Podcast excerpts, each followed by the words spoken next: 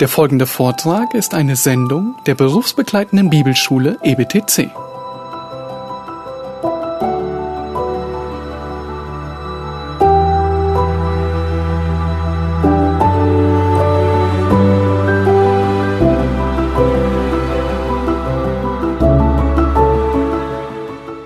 Okay, ihr Lieben, ich möchte euch ganz herzlich begrüßen zu diesem Seminar, das Wirken des Heiligen Geistes in der Seelsorge oder die dritte Person im Seelsorgezimmer, die kaum Beachtung findet.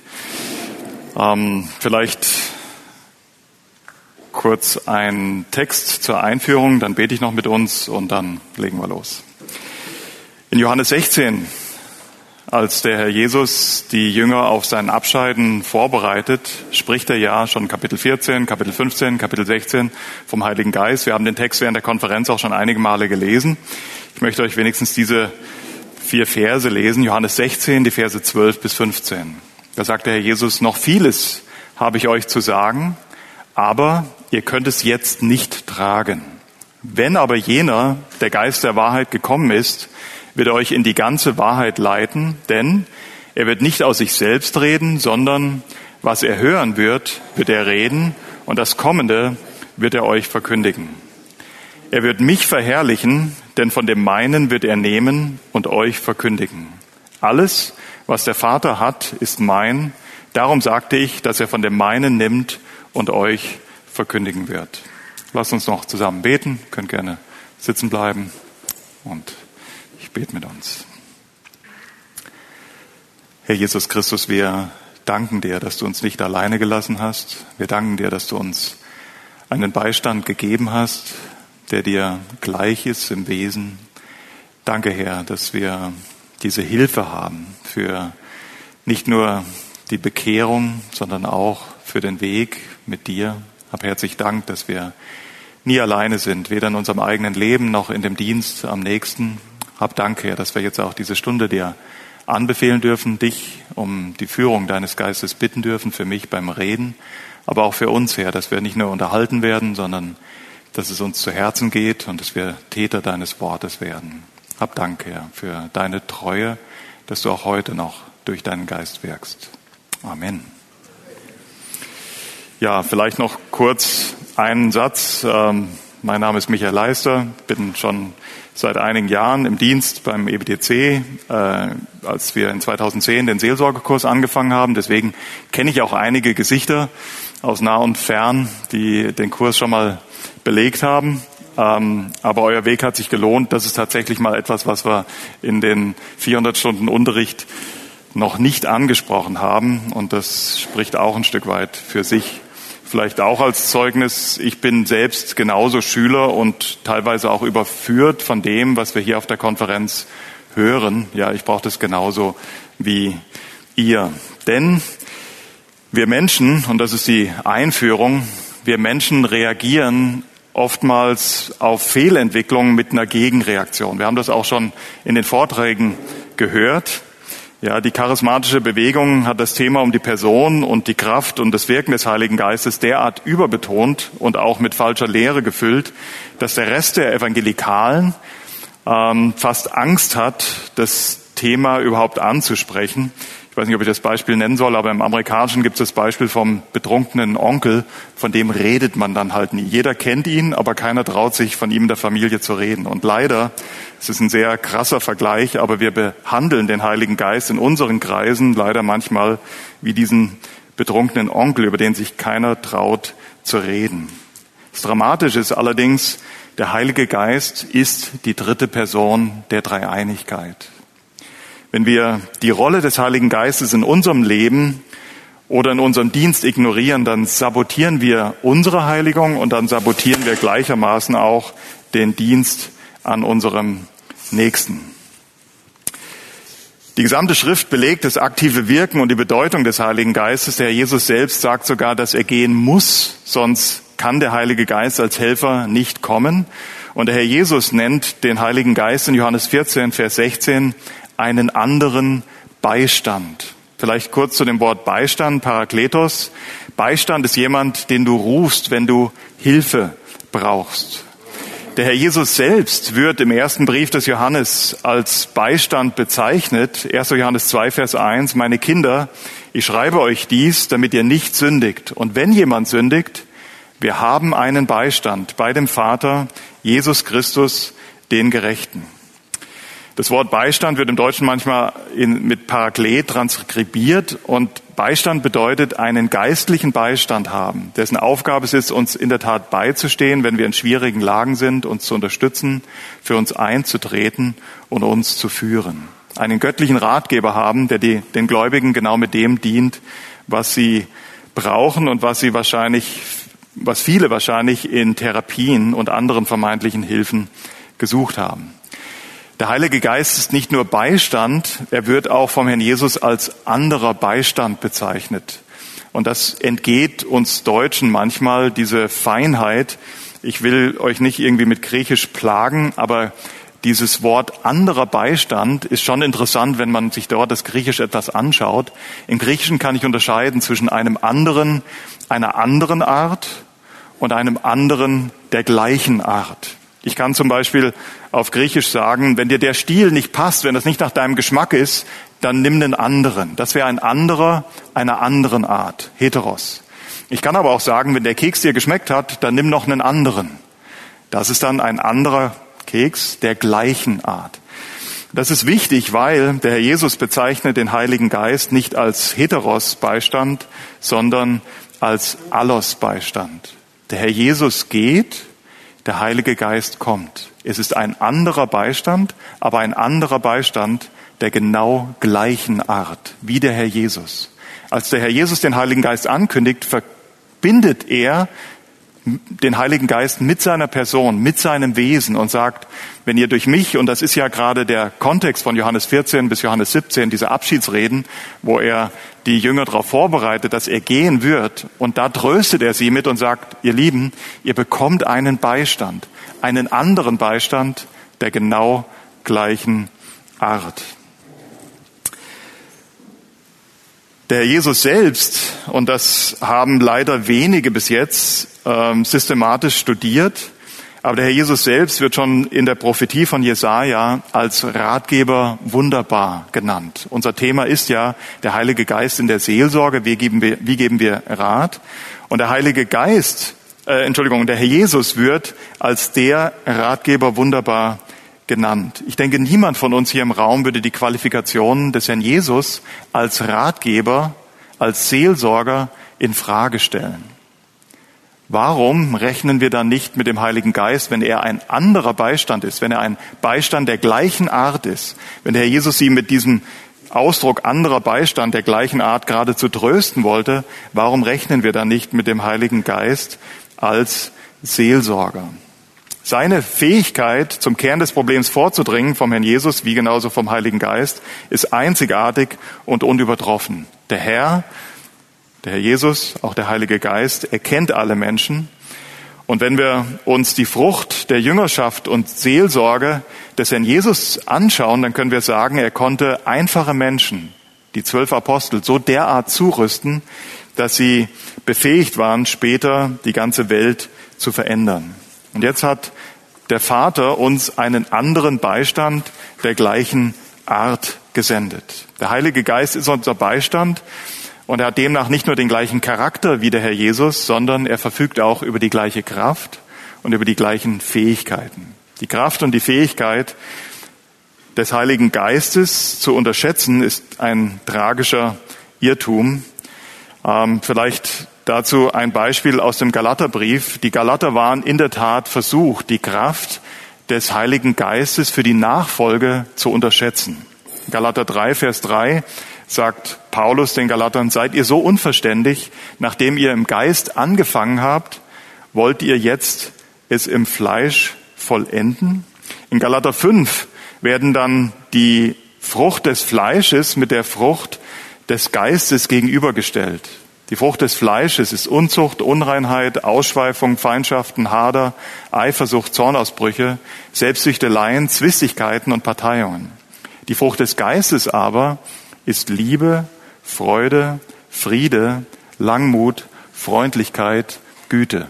Das ist übrigens nur der, die Übersicht über unser, über unser Seminar. Die vier Punkte, es ist relativ einfach und wir sind immer noch bei der Einführung. Wenn wir also noch mit Unzucht, Unreinheit, Ausschweifungen, Feindschaften, Hader, Eifersucht, Zornausbrüchen, Selbstsüchteleien, Zwistigkeiten, Parteiungen in unseren Gemeinden oder in unserem Leben kämpfen, dann ist das ein klares Zeichen dafür, dass wir nicht im Heiligen Geist leben, sondern die Frucht des Fleisches tragen. Oder Paulus würde sagen, an eurer Liebe, an eurer Freude, an eurem Frieden, an der Langmut, an der Freundlichkeit, an der Güte, an der Treue, Sanftmut und Enthaltsamkeit eurer Diener oder euren Gemeinden würde man erkennen, ob ihr tatsächlich im Geist lebt, im Geist wandelt. Wenn wir durch den Geist leben, und das tun wir tatsächlich, dann sagt Paulus uns im Vers 25, dann lasst uns auch durch den Geist wandeln. Wir können es uns nicht leisten, die Rolle des Heiligen Geistes zu verdrehen oder zu vernachlässigen, auch wenn ähm, das leider sehr oft schon geschehen ist. Aber wenn wir uns in der Heiligung auf Gesetzlichkeit oder auf charismatischen Mystizismus oder auf psychotherapeutische Ansätze verlassen, dann werden wir die Kraft des Heiligen Geistes völlig vermissen und letztendlich auf unser Fleisch setzen. Die Lösung für die seelischen Probleme unserer Ratsuchenden ist keine Methode, ist auch nicht einfach nur eine Kraft oder eine versteckte Gnosis. Die Lösung für die Probleme auch in der Seelsorge, was angewandte Heiligung ist, angewandte Jüngerschaft, ist eine Person und das ist der Heilige Geist. Der Heilige Geist ist die Wahrheit gegen jede Lüge, die Kraft für jede Schwachheit, der Sieg für jede Niederlage und die Antwort auf unsere Nöte. Der Heilige Geist steht jedem zur Verfügung, der wiedergeboren ist und er lebt in den Herzen der Gläubigen, lebt auch in dir. Oder noch zur Einführung ein anderes Beispiel. Ihr kennt wahrscheinlich die Geschichte Israels recht gut. Ihr wisst, dass im sechsten Jahrhundert dann die erste Rückführung war. Äh, Esra berichtet davon unter Zerubabel. Und wenn wir einen, ihr könnt gerne Sacharja aufschlagen, aber wenn wir einen Vers aus Sacharja lesen, will ich euch den Kontext kurz deutlich machen. Sie kamen in eine Stadt, die in Trümmern lag. Der Tempel lag in Schutt und Asche. Auch ihre eigenen Häuser waren zerstört. Die Stadtmauern waren eingerissen. Und trotzdem hat das Volk vom Herrn den Auftrag bekommen, sie sollen diese Stadt, sie sollen ihre Häuser, sie sollen die Mauern und sie sollen den Tempel wieder aufbauen. Und wer die Geschichte von Esra und Nehemiah kennt, dann wisst ihr, dass sie viel Feindschaft hatten von außen, aber auch von innen. Irgendwann mal hat so eine große Entmutigung eingesetzt, dass es tatsächlich darum ging, ob sie dieses Werk vollenden können, ob sie die Mauern Israels tatsächlich wieder aufbauen können. Und die Leiter haben damals zum Herrn geschrien und der Herr hat geantwortet in Sacharja 4, Vers 6 und er sagt zu ihnen, da antwortete er und sprach zu mir, dies ist das Wort des Herrn an Zerubabel, nicht durch Macht und nicht durch Kraft, sondern durch meinen Geist, spricht der Herr der Herrscher. Das Wort richtet der Herr an Zerubabel, der diese Herausforderung hatte, diesen Widerstand von den Feinden, aber auch den Widerstand im Inneren, weil die Menschen von dem Tempelbau oder von dem Bau der Stadt entmutigt waren, hat der Herr an Zerubabel gerichtet, um ihn aufzurichten. Und das ist bemerkenswert, wie der Herr Zerubabel ermutigt. Er sagt explizit nicht, ich werde euch helfen oder ich werde euch beistehen sondern er konkretisiert das und sagt, nicht durch Macht und nicht durch Kraft. Also das, worauf wir uns in der Regel verlassen, wenn wir irgendwas erreichen wollen, auch in der Seelsorge, durch meine Ausbildung, durch meine Fertigkeiten, durch meine Redegewandtheit, durch meine Intelligenz. Wir kommen noch darauf, welche Rolle auch der Seelsorger spielt, aber Gott sagt, nicht durch Macht und nicht durch Kraft, sondern durch meinen Geist. Das Werk des Herrn wird durch den Geist hervor, äh, vorangetrieben und das ist häufig eine sehr unscheinbare und eine sehr leise Art. Paulus spricht eigentlich ähnliche Worte, auch wenn es vielleicht auf den ersten Blick gar nicht so ähm, äh, erkennbar ist. Aber Paulus schreibt seinen Brief an die Korinther, wenn ihr jetzt einen zweiten Korintherbrief aufschlagt. Und da geht es in 2. Korinther 2 darum, wie, der Herr, wie, wie Paulus das Evangelium verkündigt hat. Und ihr wisst, dass Paulus beides gemacht hat. Er hat evangelisiert, er hat aber auch den ganzen Ratschluss verkündigt, sowohl öffentlich als auch unter Tränen hin und her in den Häusern. Das heißt, von Apostelgeschichte 20 wissen wir, der Herr Paulus, der Apostel Paulus, war nicht nur ein guter Evangelist und Prediger, sondern auch ein sehr guter Seelsorger. Und hier in Kapitel 3 vom zweiten Brief gibt er uns Einblick, aus welcher Kraft er diesen Dienst getan hat. Und da sagt er in Kapitel 3, Vers 4, Solches Vertrauen aber haben wir durch Christus zu Gott. Nicht, dass wir von uns aus tüchtig wären, etwas zu erdenken als aus uns selbst, sondern unsere Tüchtigkeit also für die Jüngeren unter uns muss man das vielleicht noch ein bisschen erklären. Es geht nicht um Fleiß in diesem Text, wenn er von Tüchtigkeit spricht. Ja, Seetüchtigkeit wäre ein gutes Wort, an was wir denken könnten. Wenn ein Schiff in der Lage ist, die Stürme der hohen See zu bestehen, dann ist es seetüchtig. Und diese Art von Tüchtigkeit spricht Paulus hier an. Was macht uns tüchtig? Was macht uns fähig, hinlänglich, ausreichend äh, ausgestattet für den Dienst, den Dienst des Evangeliums, aber auch den Dienst der Seelsorge. Paulus sagt, unsere Tüchtigkeit ist von Gott, der uns tüchtig gemacht hat zu Dienern des neuen Bundes, nicht des Buchstabens, sondern des Geistes. Denn der Buchstabe tötet, der Geist aber macht lebendig. Paulus glaubte von Herzen, wenn irgendetwas tatsächlich auf eine gottverherrlichende Art und Weise im Dienst vollbracht wird, dann geschieht es nicht durch Macht, dann geschieht es nicht durch Kraft, sondern allein aus dem Geist Gottes.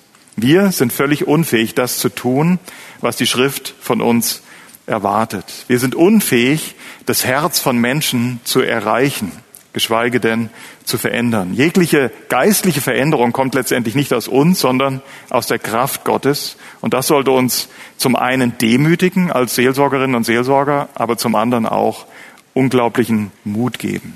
Biblische Seelsorge ist nämlich deswegen anders, völlig anders wie jedes andere Therapiemodell und auch jedem anderen Therapiemodell völlig überlegen. Denn nur biblische Seelsorge rechnet mit der übernatürlichen Kraft des Heiligen Geistes, mit dem, was nur Gott tun kann, was Menschen unmöglich ist. Ich habe den Vortrag in zwei Punkte gegliedert. Einmal das Wirken des Heiligen Geistes im und durch den Seelsorger. Und der zweite Teil will ich euch dann ein paar allgemeine Prinzipien zu dem Heiligen Geist und der Seelsorger weitergeben, zu Grundprinzipien seines Wirkens. Aber Vielleicht als Einführung, das ist schon der erste Punkt. Ähm, wer von euch hat denn schon mal eine formale Seelsorgeausbildung bekommen? Der darf sich mal melden, richtig melden, laut melden, dass man es hört.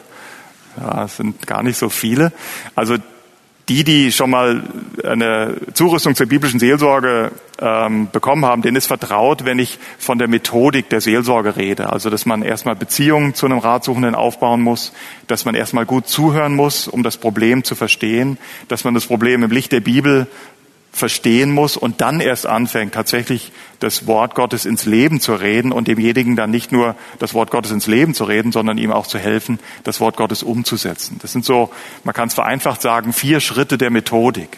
Ja, dass ich erstmal denjenigen lieb habe, eine Beziehung zu ihm aufbaue, Zugang zu seinem Herzen gewinne, dass ich versuche, den Ratsuchenden und sein Problem zu verstehen, ja, dieses Kennen, dass ich, du kannst es auch ruhig mal einblenden, diese vier Punkte und dann wieder zurückgehen.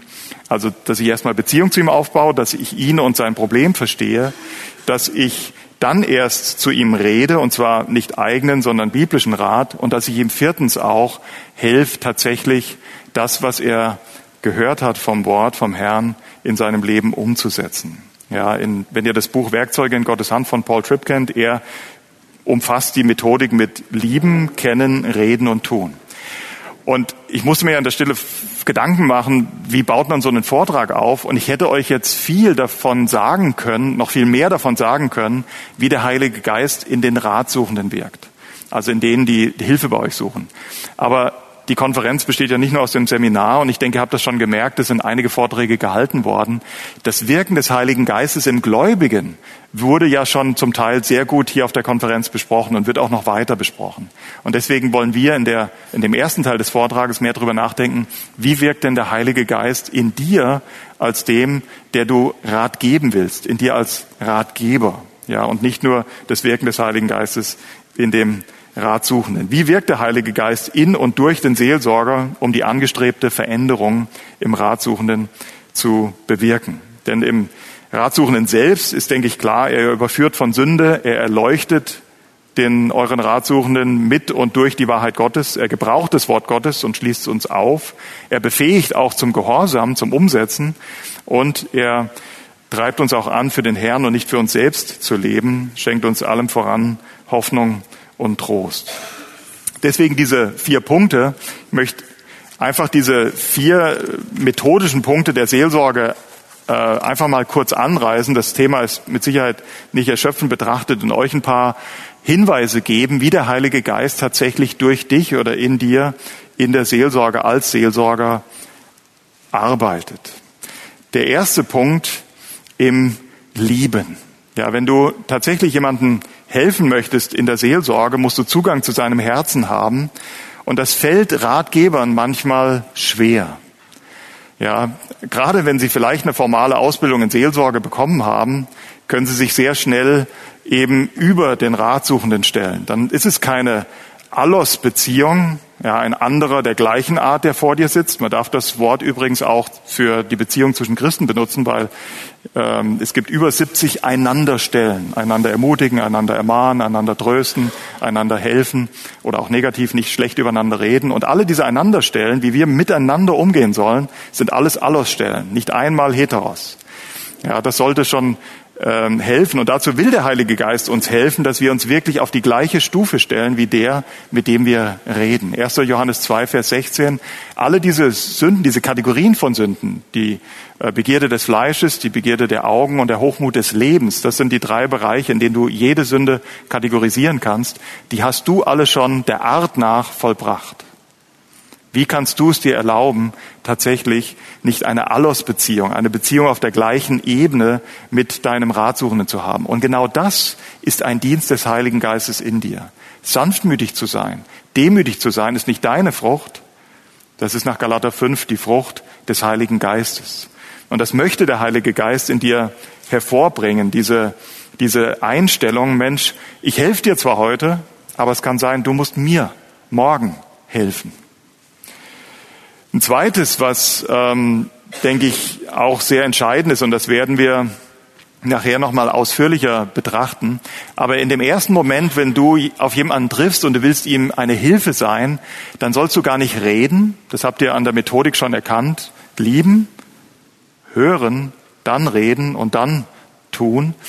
Du sollst am Anfang noch gar nicht mit ihm reden und ihm belehren, sondern du sollst erstmal Beziehung zu ihm aufbauen und du musst ihm unbedingt Hoffnung geben.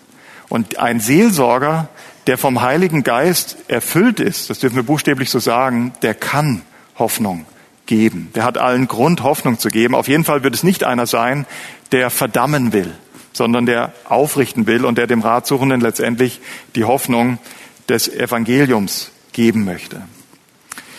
Ich werde aber dazu später noch mal mehr sagen. Ein zweites ist ja dieses Kennen, ja, diese vier Schritte. Jetzt der Punkt B. Du sollst ja auch den Ratsuchenden, der vor dir sitzt, erkennen, ihn selbst erkennen und auch sein Leben, sein, seine Not, ja, ob es eine Sündennot ist oder auch ein Leiden unter der Sünde, ähm, sollst du erkennen.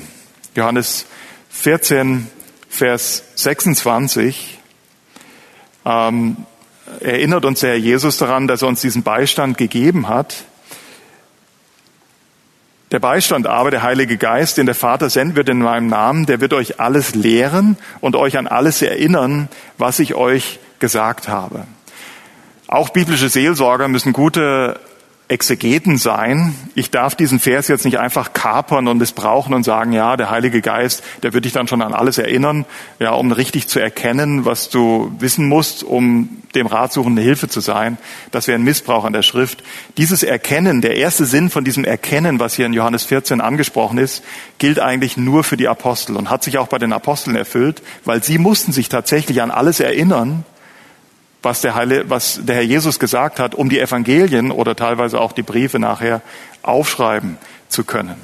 Und trotzdem wissen wir, der Heilige Geist hat diese Eigenschaft zu erinnern uns an Dinge zu erinnern. Das heißt, in diesem ersten Sinne, so wie Johannes es gemeint hat, erinnert uns der Heilige Geist jetzt nicht mehr autoritativ an das gesprochene Wort des Herrn und dann können wir sagen, ja, so spricht der Herr oder so hat der Herr gesprochen.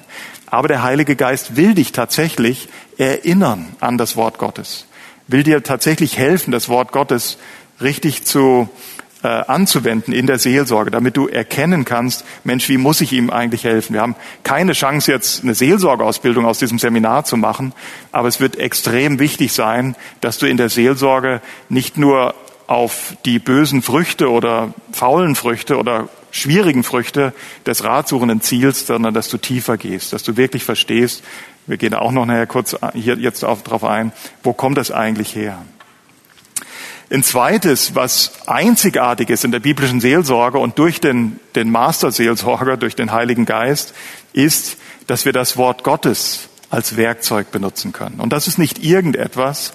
Das Wort Gottes ist vom Heiligen Geist selbst verbal inspiriert und wir glauben, das Wort Gottes ist auch allgenugsam. Ja, es ist genug, um tatsächlich die nichtstofflichen Probleme, wenn es was Medizinisches ist, dann steht es auf einem anderen Blatt.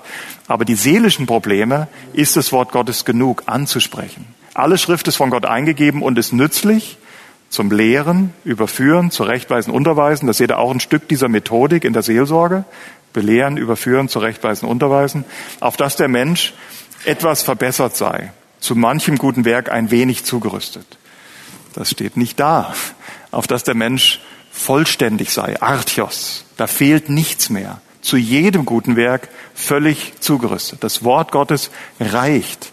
Und der Heilige Geist will sein Wort gebrauchen, um dir zu helfen, den, den Ratsuchenden zu verstehen und auch seine Not zu verstehen. Ja, nur ein Beispiel, das können wir gar nicht alles hier in, das, in die Stunde packen, aber das Wort Gottes und nur das Wort Gottes verfügt über eine vollständige und korrekte Anthropologie. Wir haben so viele falsche Anthropologien, also Lehren, wie der Mensch eigentlich funktioniert, in unserer westlichen Welt im Kopf. Die meisten von euch sind stärkere Freudianer als biblische Seelsorger. Ja, wenn du sagst, ach, das habe ich unbewusst gemacht, dann hast du dich schon geoutet. Ja, das war dein S, ja, oder vielleicht dein Über-Ich, aber das warst nicht du. Das stimmt nicht. Ja, die Bibel ist 800 Mal sehr eindeutig, was die Schallzentrale deines Lebens ist. Mehr als alles, bewahre dein Herz, denn aus ihm entspringt die Quelle deines Lebens. Oder so wie sich das Angesicht eines Mannes im Wasser spiegelt, so ist der Mensch selbst. Ja, also das das Spiegelbild lügt nicht, wenn du heute Morgen in den Spiegel geschaut hast, auch wenn mir es nicht immer gefällt, was ich da sehe, aber ich sage nie zu einem Spiegel, warum bist du so böse? Ja, das stimmt doch gar nicht, was du da sagst. Ja, und auf gleiche Art sagt Salomo, wenn wir das Herz anschauen, dann sehen wir wirklich das wahre Ich. Da geht's nicht mehr tiefer. Da gibt's nicht noch was dahinter. Und daraus entspringt dein Leben. Da entspringt dein Tun. Das ist eine, eine, äh, eine Erkenntnis in der Anthropologie, die ist einzigartig für biblische Seelsorge. Und der Heilige Geist hat uns das Wort gegeben und möchte äh, dieses Wort anwenden auf die Seelsorge. Ja, er möchte, dass eben das Wort Gottes im Leben aus, angewendet und, und ausgelebt wird. Der Heilige Geist gibt sich nicht damit zufrieden, das vielleicht auch noch, dass ihr den Ratsuchenden einfach nur helft, Probleme zu lindern. Das wäre ein bisschen stark ausgedrückt, christlicher Humanismus. Ich benutze den Herrn Jesus und seinen, als kosmischen Therapeuten und sein Wort als Anleitung, um den Menschen irgendwie seine Probleme zu lindern. Das ist doch gar nicht das Ziel. Das Ziel ist viel vornehmer. Es ist köstlicher, es ist schöner. Und das will der Heilige Geist in und durch dich als Ratgeber tun. Er möchte Menschen zum Vollmaß des Wuchses Christi umgestalten. Er möchte sie nicht einfach zu einem Status quo reparieren, wie es vor seiner Sündennot oder vor seinem Leid, wo er unter Sünde leidet, war. Er möchte sie in das Bild, Kolosser 1, Vers 28, des Herrn Jesus umgestalten. Ich muss fliegen. Der dritte Teil in dieser Methodik der biblischen Seelsorge ist, du sollst ja auch reden. Du sollst ja auch dann, wenn du den Ratsuchenden tatsächlich anhand des Wortes verstanden hast, dann sollst du ja auch Wahrheit in sein Leben reden. Im Grunde genommen könnte das der Ratsuchende auch selbst, aber eins haben alle Ratsuchenden gemeinsam, sie sind verwirrt. Ja, sie sind irgendwo, sie drehen sich im Kreis, sie kommen nicht weiter und sie brauchen Hilfe von außen. Und Gott gebraucht dich, oder der Heilige Geist gebraucht dich, um ihnen diese Hilfe zu geben. Aber es ist nicht die Frage, ähm, ja, wie gebrauche ich jetzt den Heiligen Geist in der Seelsorge? Die Wahrheit ist, der Heilige Geist ist die dritte Person im Seelsorgeraum. Er will eigentlich die Seelsorge tun und er gebraucht die, ja, dich als, als Hilfsmittel. Und das unterscheidet biblische Seelsorge von jedem anderen Therapieansatz. Der Heilige Geist ist nicht eine Kraft, die irgendwo rumschwirrt. Ähm, er ist auch nicht irgendwo in der Atmosphäre. Der Heilige Geist ist auch nicht einer, den ich nur nehme, wenn ich nicht mehr weiter weiß, sondern der Heilige Geist ist der, der wirklich trösten will, der wirklich Hoffnung und Trost schenkt und er ist auch die durchdringende Kraft, die halsstarrige Sünder überführen und zurechtbringen kann. Wenn wirklich jemand in der Lage ist, das Denken und das Herz zu verändern, dann ist es ganz sicher nicht der Seelsorger. Und deswegen ist biblische Seelsorge in gewisser Hinsicht übernatürlich. Es ist auch viel Arbeit, das weiß ich aus Erfahrung, aber es ist auch übernatürlich. Das merkt man ganz besonders, wenn man mit jemandem redet und ähm, man denkt, Mensch, so viel habe ich ihm eigentlich gar nicht gesagt. Und es kommt wirklich zu einer nachhaltigen Veränderung. Ja, ich durfte das noch nicht oft, muss ich sagen, in meinem Dienst erleben, aber ich habe es einmal erlebt, dass ich mit jemandem eigentlich nur ein Vorgespräch führen wollte und ihn dann verweisen wollte an einen unserer Mitältesten und, und, und, und Seelsorger, dass er dann mit ihm arbeitet. Und in dem Vorgespräch hat er nur, ich habe nur ein paar ganz einfache Fragen gestellt, die eigentlich jeder hätte fragen sollen und habe ihm dann biblische Antworten gegeben. Und ähm, Wochen später begegne ich dann dem Mitältesten und frage ihm, und wie, wie geht's dem, dem jungen Mann? Und er sagte, ja, es geht ihm sehr gut. Und dann sage ich, ja, echt, ich freue mich so, dass du dir die Arbeit gemacht hast und dich mit ihm getroffen hast. Und dann wurde er ganz still und sagt, es kam nie zu einem Treffen. ja, das eine Pizza essen, das ist jetzt nicht das Modell für die biblische Seelsorge. ja, mit ihm Pizza essen gehen und einfach mal über äh, das Wort reden, aber der Heilige Geist kann das. Er hat diesen Mann und das ist deswegen, ihr könnt das nicht nachvollziehen, aber für mich ist das so ein eindrückliches Beispiel, weil dieser Mann war so weit gekommen, dass er berufsunfähig war in unserer Gemeinde. Ja, es waren Rückenprobleme, aber es ist jetzt nicht so, dass jedes Rückenproblem ein seelsorgerliches Problem ist. Bitte nicht den Umkehrschluss. Aber Nöte im Inneren, ja, Psychosomatik ist keine Erfindung unserer Medizin, Entdeckung unserer Medizin. Das lehrt Salomo schon in den Sprüchen oder David, ja, als ich meine Sünde bekannte, da verging ich buchstäblich. Ja, also, dass es einen psychosomatischen Zusammenhang gibt, ist bitte nichts Neues. Und so war es einfach bei ihm. Ja, er hatte gedacht, er hat vermeintlich oder tatsächlich eine Riesenschuld auf sich geladen und fand keine Vergebung. Und das hat den Mann berufsunfähig gemacht. Und es brauchte einfach nur dieses Reden des Wortes, der Wahrheit, und der Heilige Geist gebraucht sein Wort in das Leben dieses Ratsuchenden, um ihn vollständig wiederherzustellen. Ähm, wenn wir reden, ja, dann ist das auch nicht unsere Kompetenz und unser Vertrauen, das ist nicht auf uns gerichtet, sondern ähm, das wäre ein typisches Kennzeichen von weltlichen Therapeuten. Du darfst auf die Kraft des Heiligen Geistes vertrauen. Natürlich nur dann, wenn du wirklich auch das sagst, was der Geist sagen will. Da kommen wir noch drauf. Also sprich, du musst das sagen, was das Wort sagt. Aber demzufolge ist, wenn du dann mit dem Ratsuchenden redest, ist es eigentlich kein Dialog. Eigentlich ist es ein Trialog. Und du solltest damit rechnen. Natürlich siehst du nicht den Heiligen Geist, aber der Heilige Geist redet mit dir überführt dich auch von vielem oder weist dich auf Dinge in der Schrift hin und damit redest du zu dem Ratsuchenden. Und du solltest unbedingt damit rechnen, der Heilige Geist redet auch direkt zu dem Ratsuchenden durch sein Wort. Du bist nicht alleine und du bist auch nicht der erste Mann in der Seelsorge. Ja, unsere ähm, ultimative Hoffnung für Veränderung beruht eben nicht auf unserem System, auch nicht auf unserem System des EBDCs, der biblischen Seelsorge, sondern in Wahrheit auf einem persönlichen Erlöser. Der Heilige Geist bewirkt auch beim Reden, überführt mit, äh, also wirkt äh, bei diesem Reden mit, mit, mit Hoffnung ähm, und nicht mit Verurteilung.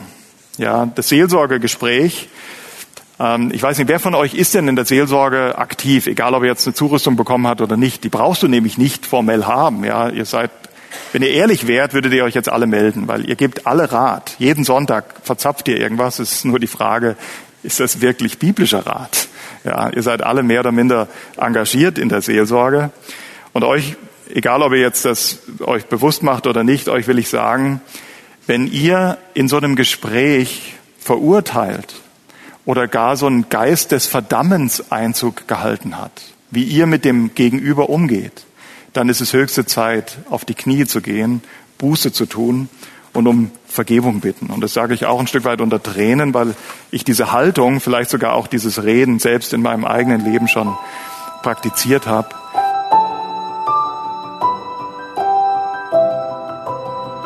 Diese Sendung war von der berufsbegleitenden Bibelschule EBTC.